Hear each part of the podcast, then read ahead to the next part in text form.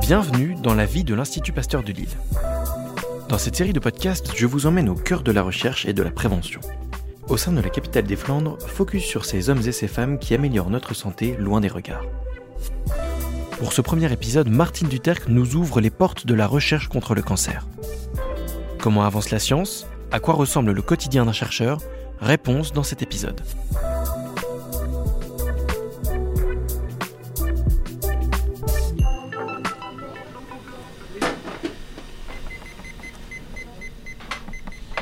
Bonjour Martine.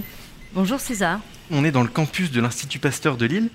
Tu es directrice de recherche au CNRS et ta thématique de recherche, c'est le cancer de la prostate. Alors tu t'intéresses surtout aux formes graves et aux, aux métastases.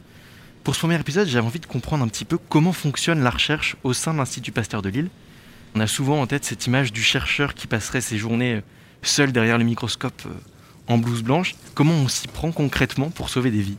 C'est pas tout à fait l'image qu'on a, c'est Ouais. sûr. C'est beaucoup plus un travail d'équipe. Comme tu peux le voir ici, euh, on est tous ensemble dans des espaces un peu ouverts.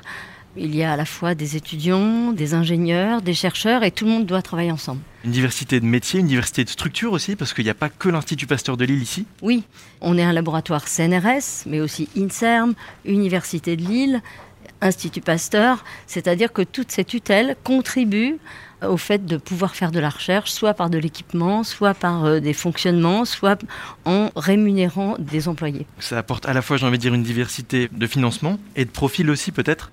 Si on entre dans le cœur de ton sujet de recherche, on est sur le cancer de la prostate, qui est un cancer qui se développe assez lentement. On en voit qu'il y a une vraie diminution de la mortalité sur ces 20 dernières années. Et pourtant, on ne comprend pas encore comment surviennent les formes graves, et c'est tout l'objet de tes travaux de recherche. Oui, c'est vrai que le cancer de la prostate, c'est le premier cancer. Avec le poumon, ça dépend un petit peu comment on compte, mais en Ouais. tout cas, premier cancer chez l'homme. Environ 50 000 nouvelles personnes euh, chaque année en France. Et dans l'ensemble, euh, c'est un cancer qui est bien pris en charge et dont l'espérance de vie est plutôt bonne.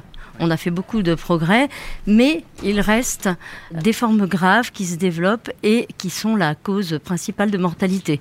Il y a à peu près 8 à 9 000 hommes qui meurent chaque année à cause de ces formes graves de cancer de prostate. Et donc, toi, ton sujet de recherche, c'est de se dire comment on fait pour détecter d'un point de vue moléculaire quand les choses vont mal tourner, c'est ça? C'est ça pour c'est un l'instant peu ça. Mon sujet de recherche, comme le sujet de recherche de beaucoup d'équipes, c'est jamais isolé d'un contexte. Ouais. C'est dans un contexte euh, de forme grave, par exemple, et ce que les médecins aimeraient pouvoir proposer aux patients, c'est à la fois un suivi de leur cancer pour euh, voir euh, se développer les formes graves, et aussi des thérapies beaucoup plus adaptées à chaque patient. D'accord. Alors là, on entend un bruit de soufflerie. Qu'est-ce que c'est? Alors ici, on a des salles qui sont spécialisées euh, dans des techniques. Ici, par exemple, on a une euh, chambre froide.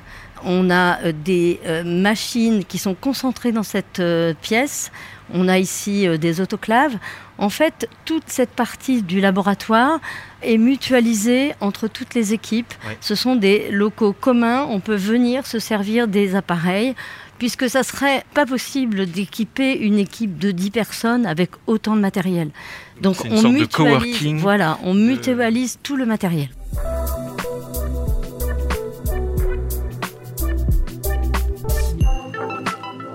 Martine, là, on est au cœur du laboratoire.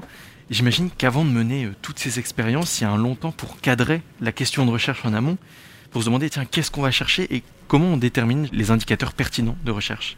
C'est toujours un continuum. On commence pas tout d'un coup à travailler sur une question si on n'a pas avant tout un contexte. Ça fait des années qu'on évolue, que nos questions évoluent sur ce thème-là. Et on a tout un contexte. On a un dialogue permanent avec les cliniciens, avec Ouais. les oncologues, qui même participent à nos équipes. On a des oncologues dans nos équipes.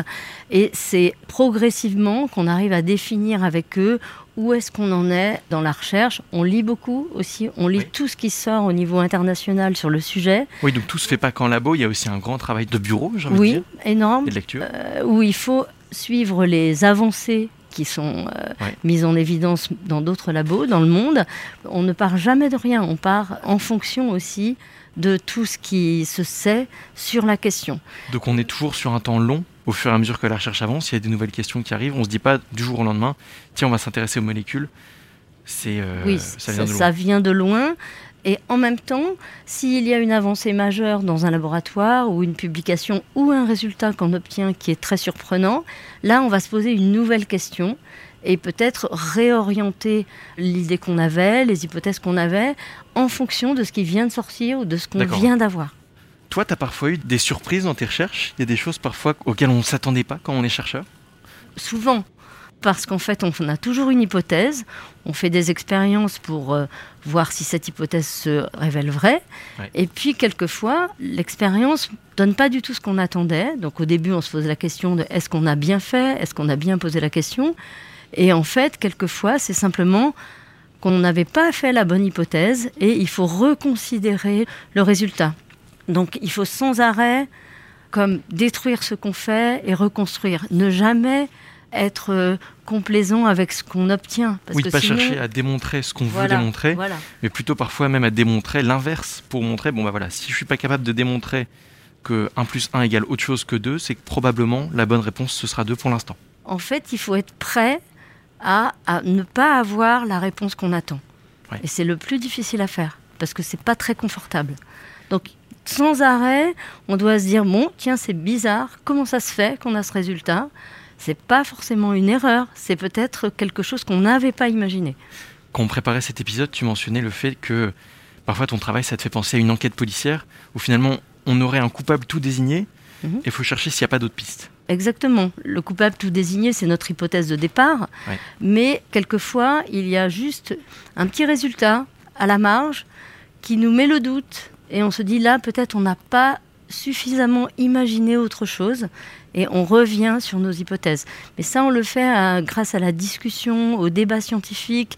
Contrairement à ce que tu disais au début, on n'est jamais tout seul à gérer tout ça. C'est grâce à la discussion avec les autres qui remettent en cause ce qu'on a obtenu et qui disent mais finalement est-ce que tu as bien tout considéré? Ah peut-être que ça je ne l'ai pas vu. C'est un dialogue permanent. Cette remise en cause, elle doit être à la fois euh, frustrante et j'imagine un peu passionnante aussi parce qu'on se dit bon, au final tout peut toujours bouger. Elle est plus passionnante que frustrante, moi je trouve. Tant mieux. Mais c'est vrai que la frustration, elle vient du fait de quelquefois pas tout de suite euh, comprendre qu'on a une autre piste à explorer. Se dire, tiens, j'obtiens pas ce que j'avais imaginé, comment ça se fait? Est-ce que c'est un problème seulement technique ou est-ce que c'est un problème de fond? Quelquefois, c'est un peu frustrant quand même.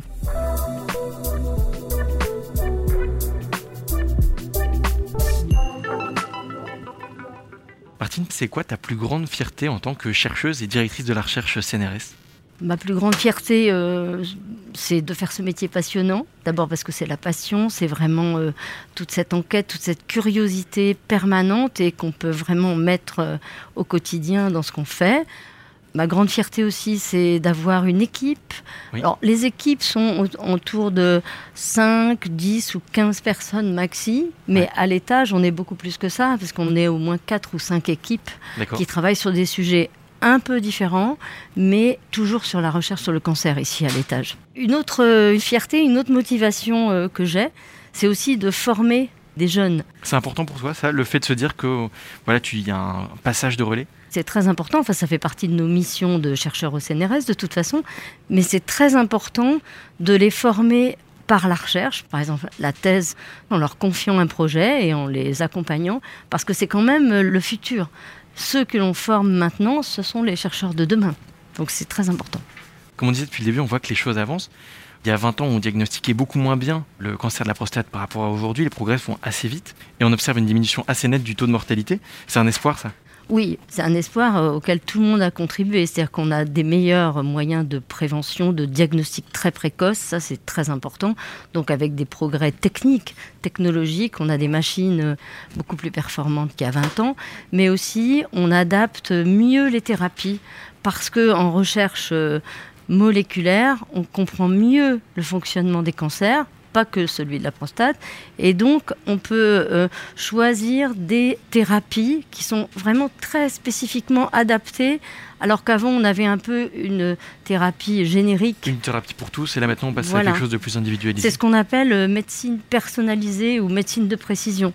L'idéal, c'est de pouvoir, pour chaque patient, diagnostiquer très précisément et moléculairement son cancer, son type de tumeur, pour vraiment adapter le médicament ou la thérapie pour euh, cette personne-là.